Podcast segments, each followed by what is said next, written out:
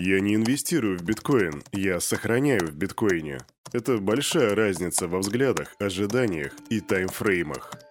Марк Мосс Эй, yo, салют, Криптусы! Привет, Крипто братва, Кирюха здесь, и команда Криптус желает вам потрясающего настроения. За каждым понедельником идет вторник, за каждым четвергом идет пятница, а каждый будний день идет Daily Digest, где мы делаем все как всегда. Сперва идет распаковка рынка, а потом обзор новостей, и сегодня я расскажу тебе о делах в Москва-Сити, о том, что Binance готовы платить, о холдерах эфириума, которые могут быть под угрозой, и о том, что думает о крипте Киану Ривз. Все это будет буквально через пару мгновений сразу после странички, да, ты правильно понял, нашего топ-спонсора.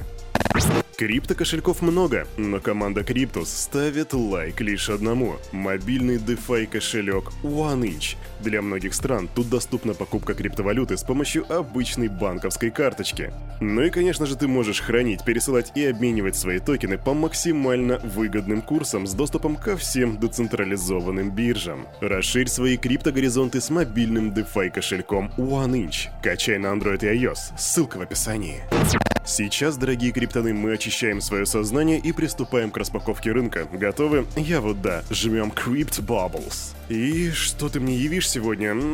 Ты мне сегодня явишь рыночек небольшие минуса. Ну как небольшие? Флоки, кстати, дает плюс, а, целых плюс 17%. Filecoin тоже плюс 17%, а вот все остальное... А, ну да, еще ICP плюс 6,8 и Matic плюс 3,7. А вот все остальное после вчерашних, после позавчерашнего и вчерашнего дней большого роста показывает э, такой небольшой минус, где самые большие показатели у Aptos минус 11,6%. Мина минус 9%, а, еще есть R NDR, и он дает минус 13%. М да, не кисло. Но на самом деле то, что мы видим, скорее всего, это просто обычная корректировка. Учитывая два дня взрывного роста, это вполне естественный ход событий. В общем, Альта нам сегодня показывает минусы, но давайте чекнем, что там с нашими гигантами, что с мастодонтами. Биткоин упал за вчера на 3,5%, сегодня он стоит 23 751 доллар, эфириум минус 2,24%, сегодня он стоит 1656 баксов. Смотрим на капу рынка и она просела на 25 миллиардов. Сегодня составляет она 1 триллион 85 миллиардов 724 миллиона 310 тысяч и 235 долларов при доминации биткоина 42,3%.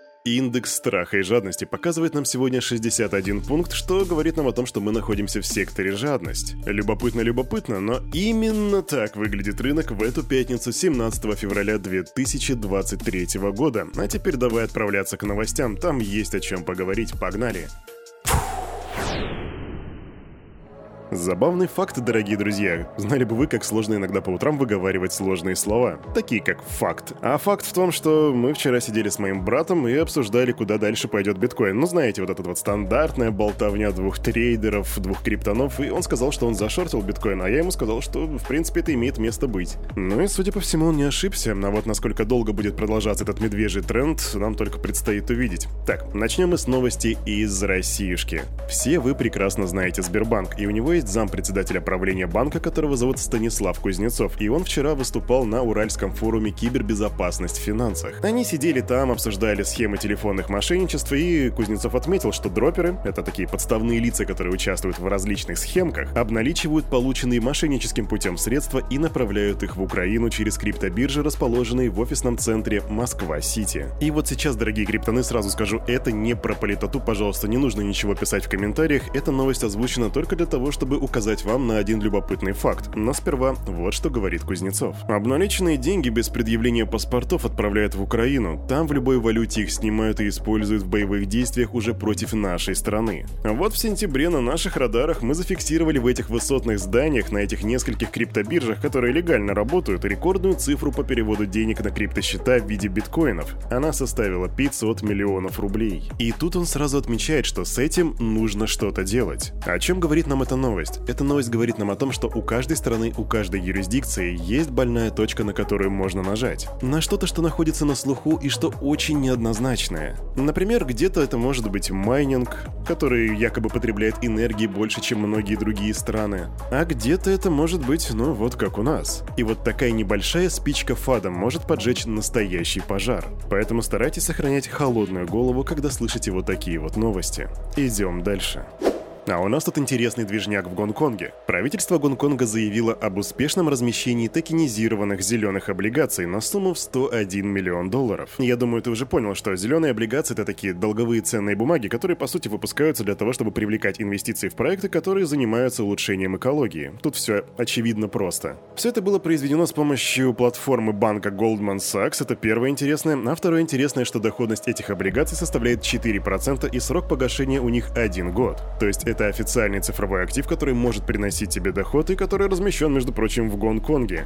И, к слову, Гонконг, у него очень большие планы развития рынка виртуальных активов, и это только вот такая вот крупица, и мы еще много-много новостей оттуда услышим, когда Гонконг будет внедрять какие-то новые цифровые приколюшки. И было бы клево, если бы на примере Гонконга учились многие страны, такие как Россия либо Британия, которая заявляет, что она хочет быть криптохабом номер один, но у которой дела дальше каких-то регуляторных запретов больше не двинулись. Криптобиржа Binance, ее прессуют американские регуляторы, но она не теряется, уже достает маниган и готова с префайером выходить и раскидывать просто бабки в стороны, чтобы оплатить все свои штрафы. Дело в том, что главный директор по стратегии Binance Патрик Хилман заявил в эту среду, что биржа быстро развивалась и изначально не была осведомлена о множестве законов и нормативных актов, которые были направлены на предотвращение отмывания денег, уклонения от санкций и коррупции. И вот сейчас Хилман говорит, что Binance ожидает штрафы за свои прошлые нарушения и уже готова как бы покрыть покрыть твердой валютой все свои предыдущие прегрешения. Хилман отмечает, что они ожидают результатов расследования регуляторов, причем не уточняют, каких именно, и по итогам которых на криптобиржу, скорее всего, будут наложены штрафы. Однако, по его словам, пока нет точной информации, ограничится ли все это только штрафами, или, возможно, там будет что-то посерьезнее. Знаете, если это будут штрафы, то у Binance денег куры не клюют, и им будет достаточно просто откупиться. И тут вопрос стоит в том, какие истинные цели будут у регуляторов. Потому что последние тенденции заставляют нас с вами задуматься. Кстати, о чем думаешь ты? Напиши в комментах. Идем дальше. Знаете, что я понял? Что мы очень давно не говорили про Сэма Бэнкмана Фрида. Он как будто бы просто пропал с наших радаров, но сейчас Кирюха исправляет ситуацию и возвращается к теме того, кто внес залог за Сэма Бэнкмана Фрида. Я тебе напомню, если ты вдруг забыл, что Сэм у нас оказался абсолютным банкротом, и чтобы выйти из тюрьмы под залог, ему потребовалось 250 миллионов долларов. Но откуда у Сэма такие бабки? Вывод, за него кто-то занес баблишко. И кто это был? Сейчас СМИ начинают раскрывать эту тему, и у нас появляются два имени. Ими оказались два преподавателя Стэнфордского университета. Это бывший декан юридического факультета Ларри Крамер, который подписал обязательство на полмиллиона долларов, и старший научный сотрудник Андрея Спепке, который внес 200 тысяч долларов. 500 тысяч плюс 200 тысяч – итого 700 тысяч долларов, а там 250 миллионов. А кто же внес основную-то сумму залога? А основную сумму залога обеспечили родители основателя биржи. Да, то есть его папа и матушка, они внесли за него баблишко. Вообще изначально, как бы, юристы не хотели раскрывать имена людей, которые вносили залог, ссылаясь на вопросы конфиденциальности и так далее, и так далее. Но СМИ начали копать эту тему, СМИ начали бастовать, и вот теперь эта информация раскрыта. Честно говоря, у меня создается впечатление, будто она раскрыта не до конца, и тут что-то есть то, чего СМИ пока что не заметили. Я очень жду каких-то апдейтов по этому поводу. Но если больше имен нету, то это даже как-то скучно. Ну да, два препода, хоть внесли деньги, пускай и большие деньги, но все-таки это два преподавателя Стэнфордского университета. Реально, эта история могла бы быть гораздо жирнее. Но я тебе, крипто-братишка, говорю, моя чуйка мне подсказывает, что тут все не так однозначно. Идем дальше. Есть еще один чувак, который находится в тюрьме и про которого мы с вами забыли, а именно Алексей Перцев, разработчик криптовалютного миксера Tornado Cash. Да-да, он все еще находится в голландской тюрьме и, как сообщили СМИ, он не сможет выйти оттуда под залог. В отличие от Сэма Фрида. Почему? А потому что коллегия судей согласилась с тем, что россиянин может сбежать или попытаться скрыть улики, если они его отпустят. По информации, которая есть у Кирюхи, ему минимум придется сидеть там до 21 апреля. И знаете, у меня у единственного появляется вопрос, а какие именно улики может скрыть Алексей Перцев? Удалить торнадо кэш из интернета? Или сделать что? Или сказать, что ему просто этот протокол подкинули? Я вот реально не могу в этом разобраться. И знаете, как говорят многие сейчас критики этой ситуации, что я не единственный, кто в этом не может разобраться. Даже судьи не могут в этом разобраться, потому что нифига не понимают, как работает децентрализация и все такое прочее. Короче, видимо, дедулькам... Кстати, да, рекомендую голландским судьям подписаться на нашу Криптус Академию, там они узнают много нового о крипте и, возможно, Алексея Перцева отпустят побыстрее. Да, немножко юмора. Идем дальше.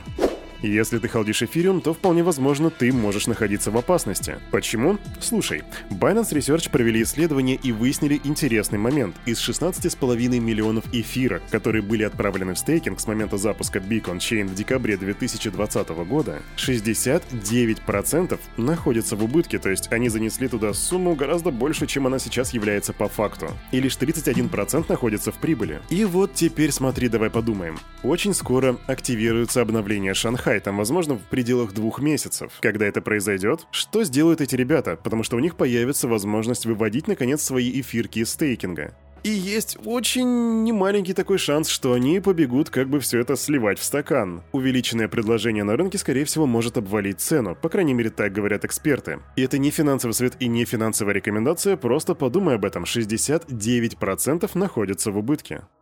Да и чем мне пофиг, я ходлер. Мое почтение. Дорогие друзья, тут у нас Киану Ривз, и он давал интервью для Wired и заявил, что цифровые активы — это удивительные инструменты для обмена и распределения ресурсов.